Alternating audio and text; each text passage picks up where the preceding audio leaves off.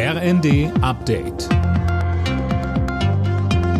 Stündlich neu. Auf den Punkt informiert. Ich bin André Glatzel. Guten Tag. Der Polizistenmörder von Kusel muss lebenslang hinter Gitter. Der 39-Jährige hatte im Januar zwei Beamte bei einer Verkehrskontrolle erschossen.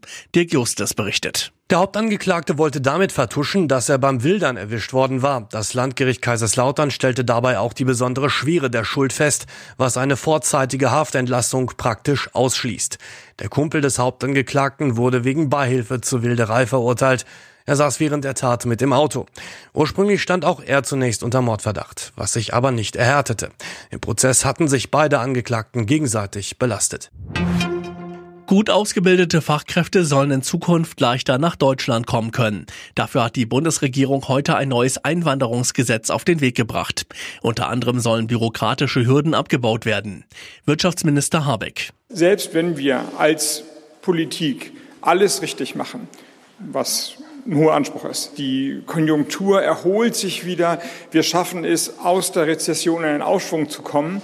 Ohne weitere Fachkräfte werden wir wirtschaftspolitisch nicht vorankommen. Das heißt, wir sind genötigt, hier schnell und entschlossen zu agieren. Wie soll man mit den Klimaaktivisten der letzten Generation umgehen, wenn sie Straftaten begehen oder ankündigen? Das ist eines der Themen der Herbstkonferenz der Innenminister. Außerdem soll es darum gehen, Extremisten den Zugang zu Waffen zu erschweren.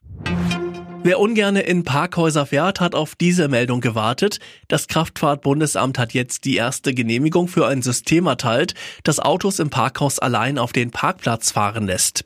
Es funktioniert erstmal aber nur in bestimmten Parkhäusern. Alle Nachrichten auf rnd.de